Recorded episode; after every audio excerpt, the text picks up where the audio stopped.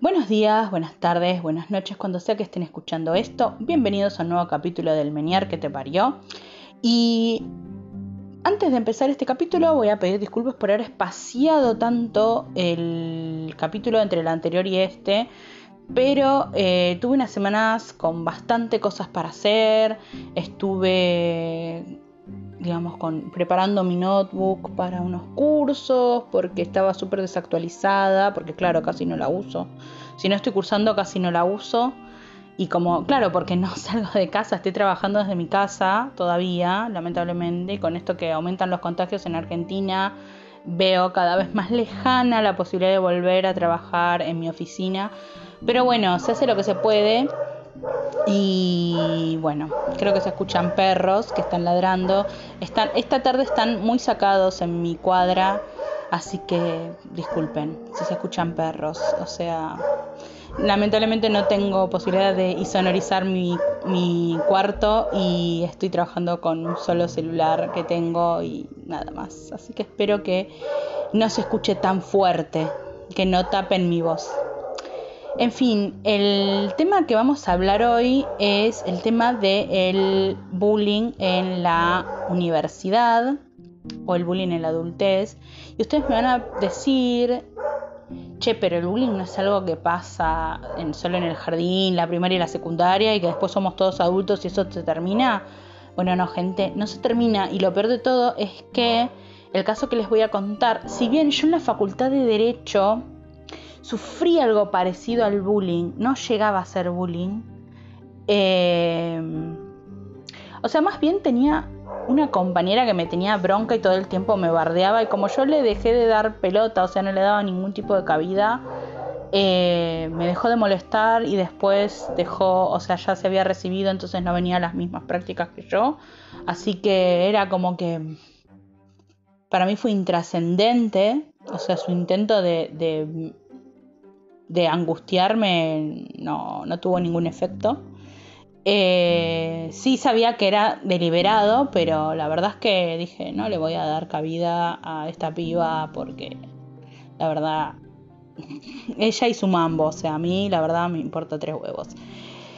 Pero el que atestigué fue en la facultad de psicología, yo ya estaba en cuarto año, era una materia de diagnóstico y fue todo tan raro porque yo esperaba ese tipo de actitudes más en la secundaria. De hecho, en la secundaria sí sufrí bastante bullying, pero no me lo esperaba en la universidad. Y les voy a contar todo lo que yo vi, que pasó y que realmente me, me terminó generando bronca y gracia al mismo tiempo. ¿Por qué bronca? Porque, che, no da, somos todos adultos, por favor. Y gracia porque justamente somos adultos, no da, por favor.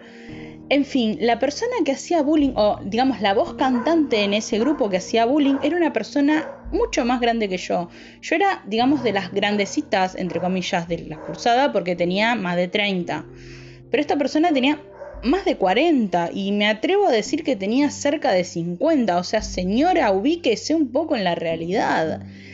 Y esta señora además era maestra y aún peor, no solo maestra, era catequista y encima era asquerosamente capacitista. Era un horror, era un horror. Y ahora yo les voy a decir por qué, lo van a saber porque yo les voy a contar lo que vi, lo que escuché, porque yo escuchaba mejor en esa época que ahora y aparte mi audífono andaba brillantemente bien en esa época. Y eh, eh, fue, fue horroroso y como les digo, fue tragicómico porque era gracioso y, terrible a la vez. Les sigo insistiendo, éramos todos adultos. En fin, empezó ya en la primera clase el, tema. O sea, ya las cosas raras empezaron a pasar en la primera clase. Yo me acuerdo que entré en el aula y me senté en el medio del aula, adelante de todo, como suelo sentarme siempre que voy a un aula, desde que tengo problemas auditivos. ¿Por qué? Porque es en el medio donde generalmente circula el profesor hablando y dando la clase. son pocos los profesores que se quedan quietos.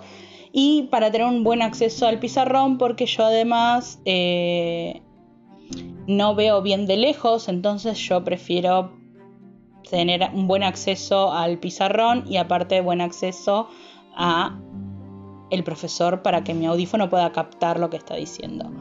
En fin, cuestión es que yo entro al aula, era un aula tipo chorizo, era un aula, digamos que era rectangular, y vi que había como veinte y pico de personas en un extremo cercano a la puerta y contra la ventana, que encima daba a la calle, pero bueno, contra la ventana habían tres chicas y dos pibes. Y nadie más. Y yo en el medio, yo estaba en el medio sola. Era una cosa rara, era como que se respiraba algo raro, algo pasaba.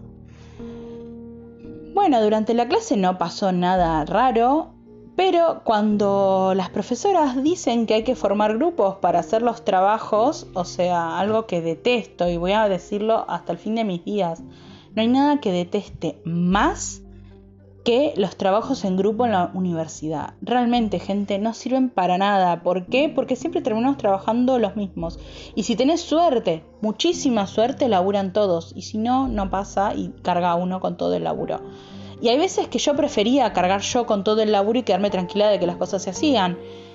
Otras veces yo, por ejemplo, tuve un caso de que con esto de la pandemia había gente trabajando desde la casa y que las 24 horas los tenían locos con los mails y yo agarré y decía, deja que yo tengo un poco más de tiempo libre o a mí me respetan bastante más el horario, entonces eh, yo agarro la posta del trabajo y vos después revisalo, agregá.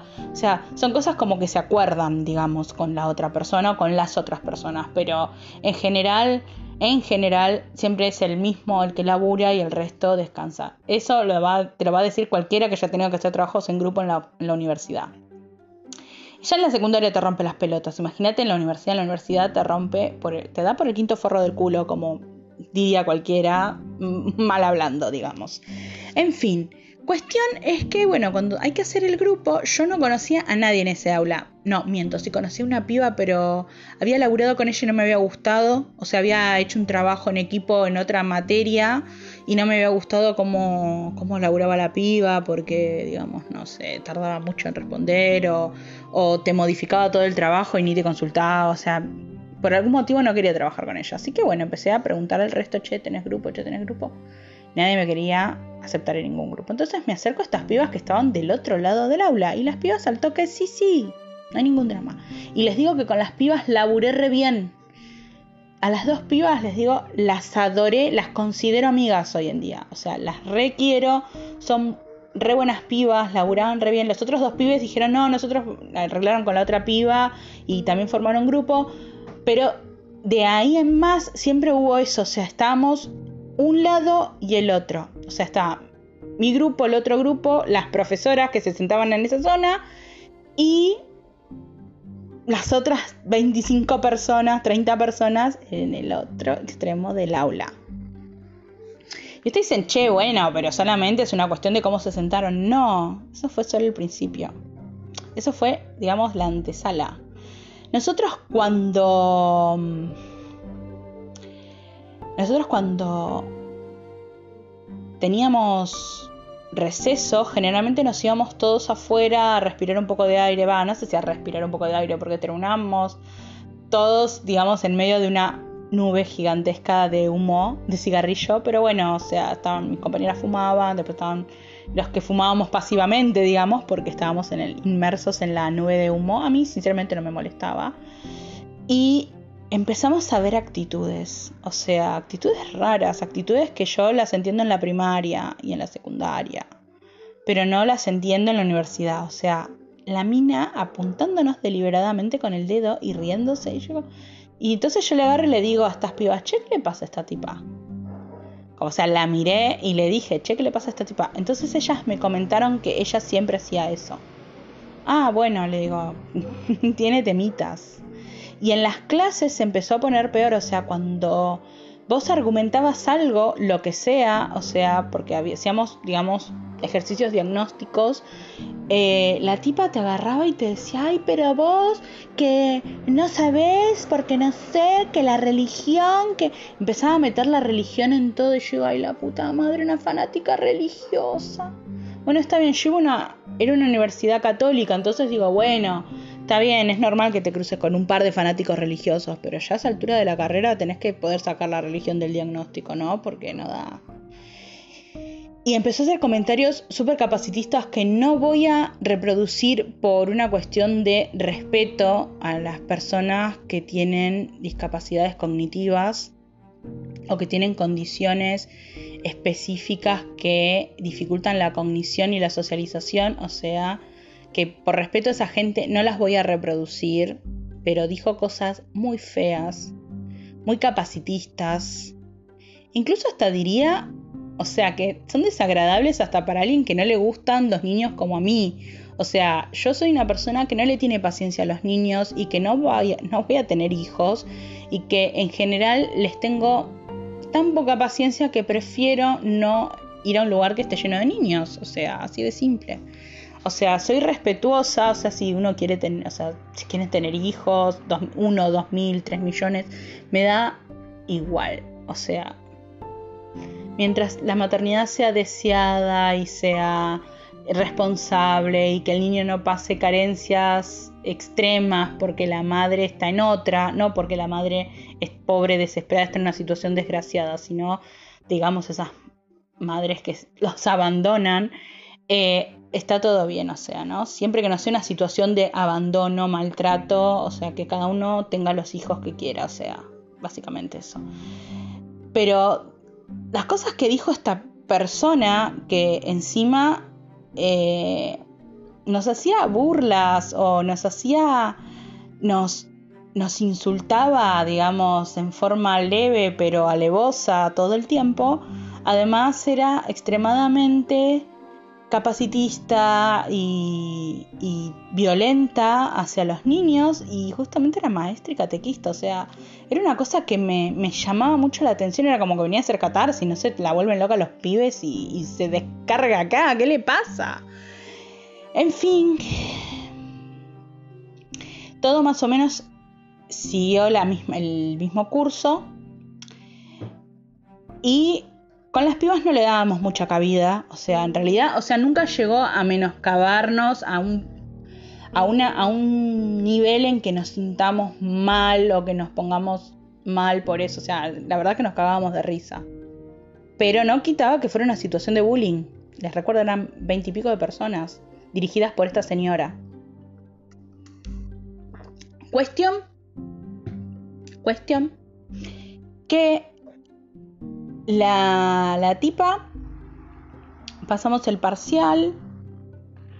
Eh, nosotras eh, no pudimos promocionar, nos fuimos a final porque en el parcial nos sacamos menos de 8. Entonces nos íbamos a final. Igual medio como que no nos importaba porque de todas formas íbamos a poner mucha pila en el trabajo. En el trabajo nos fue muy bien.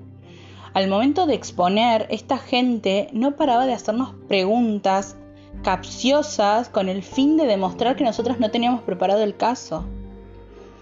Lo peor es que lo peor es que lo que les dio más bronca es que no pudieron bajarnos el trabajo. O sea, ¿se dan cuenta el nivel, el nivel de locura que tiene la gente que hace bullying en la adultez? Estamos hablando de narcisistas realmente perturbados. Era una cosa increíble, una cosa increíble. Cuestión es que terminó la cursada. Y ustedes dicen, bueno, terminó la cursada, listo, no la ves nunca más a esta, esta tipa. No te pudo haber jodido más. Sí saben que pudo. No me logró joder, pero lo intentó. Resulta que el día del final, o sea, estaban las personas que promocionaron, les iban y les firmaban las libretas y se tenían que ir. Ya está. O sea, y nos quedábamos los que rendíamos final. Yo entro en la primera ronda. O sea, ya habían firmado la libreta, ya supuestamente la gente que promocionó se iba. Y rindió una piba antes que yo. Y yo mientras tanto estaba preparando, a mí me daban una carpeta con test resueltos y yo tenía que diagnosticar de acuerdo a los resultados de esos test. Yo ya tenía mi caso armado, ya estaba lista para rendir y cuando me senté, entra esta mujer corriendo, llorando, porque le parecía poca la nota de promoción que tenía.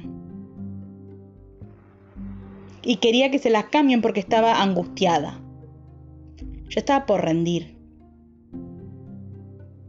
Yo digo, lo que falta es que esta mujer ponga de mal humor a mis profesoras y pague yo el pato. Las profesoras le dijeron que si quería cambiar la nota tenía que rendir el final. Independientemente de si ella se sentía o no angustiada, o sea, o sea, su angustia que la trabaje en otro lado, digamos, o sea, si quería más nota tenía que rendir final. Bueno, me hizo perder tiempo ahí. Cuando se fue pude rendir mi final, me fue muy bien, me saqué creo que 9 o me saqué 10 por ahí. Me fue muy bien en el final, la verdad que... De hecho, las personas me preguntaron, dijo, qué raro que en el parcial no te fue mejor. La verdad que para el parcial no había llegado, gente. Había tenido un tema que esa semana tuve muchos parciales, no sé, no me acuerdo. Pero... O sea, hasta en el día del final la tipa haciendo cosas así, viste, que yo digo... Y tardé en darme cuenta que había sido una situación de bullying.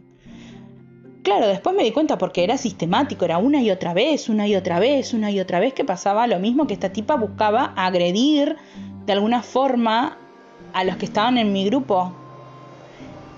Y si bien conmigo aparentemente no era la bronca, esperó que yo estuviera sentada por rendir para entrar gritando y llorando y dando lástima porque ella estaba angustiada con su nota de promoción. La verdad es súper loco, súper loco. Y me costó identificar que era una situación de bullying. Lo que pasa es que en adultos no, no, se, no, se da uno cuenta tan fácil, porque no es tan alevoso como cuando son chicos. O sea, esta narcisista tiene, tiene carrera en esto. Así que bueno, yo preservo la, identidad de, los, de las personas que estuvieron involucradas en esto. Primero porque no recuerdo el nombre de esta mujer. Imagínense al nivel al que la bloqueé mentalmente de mi, de mi vida. De que no sé ni cómo se llama, ni dónde labura. Sí me acuerdo que era maestra y catequista. Y que seguro que tenía más de 45 pirulos. O tenía 40 muy mal llevados. Pero eh, el tema es que yo a ver, es un adulto, un adulto haciéndole bullying a otros adultos, parece idiota. Claramente es una persona con un narcisismo muy, muy acentuado, pero...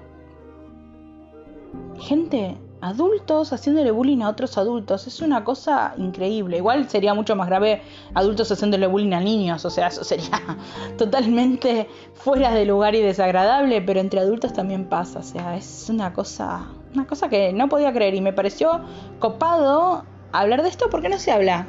No se hablan de estas situaciones. Y estas situaciones pasan, pasan en la facultad. Y me juego de que también pasan en el laburo. Yo en el laburo tuve unas situaciones raras con algunas con algunas compañeras de laburo, pero no llegaron a mayores, no, no, no llegó nunca a mayores, también porque yo soy bastante frontal. Entonces no las encaro al toque y le digo, mira, decime qué te pasa y lo arreglamos como personas civilizadas. O sea, así de simple. Pero, qué sé yo. Es una cosa rara, es una cosa rara. El bullying entre adultos es una cosa rara. Pero me pareció copado contarles esta, esta experiencia, esta vivencia que tuve, como para que presten atención que estas cosas pasan entre adultos también. Y que es necesario que es hablarlo y ponerle fin, o por lo menos hacerlas visibles para que no pasen. Porque si bien nosotras como adultas nos cagamos de risa y no le damos entidad a esta persona, a otra persona que hubiera estado por ahí más frágil o en un momento de duelo o lo que sea, le pudo haber hecho mucho mal las cosas que hacía esta persona. O las pudo haber sentido eh, mucho más personales y, y que realmente le hubiera provocado un perjuicio. Entonces hay que tener mucho cuidado, como siempre les digo, hay que tener mucho cuidado con lo que hacemos, con lo que decimos y cómo puede afectar esto a otro. Así que bueno, eh, les dejo esto para reflexionar. Por ahí de fondo se escucha un saxo, que es de, de uno de mis vecinos, que es saxofonista, realmente toca muy lindo. Así que bueno, los, los dejo con esta reflexión. Espero que lo hayan disfrutado. Y bueno, espero que en la semana, o a más tardar la otra semana, eh, les pueda traer un nuevo capítulo con un nuevo tema para comentar, eh, reflexionar y ver qué onda. Muchos, muchos saluditos. A cuidarse, que el COVID sigue lamentablemente. Y nos vemos en la próxima.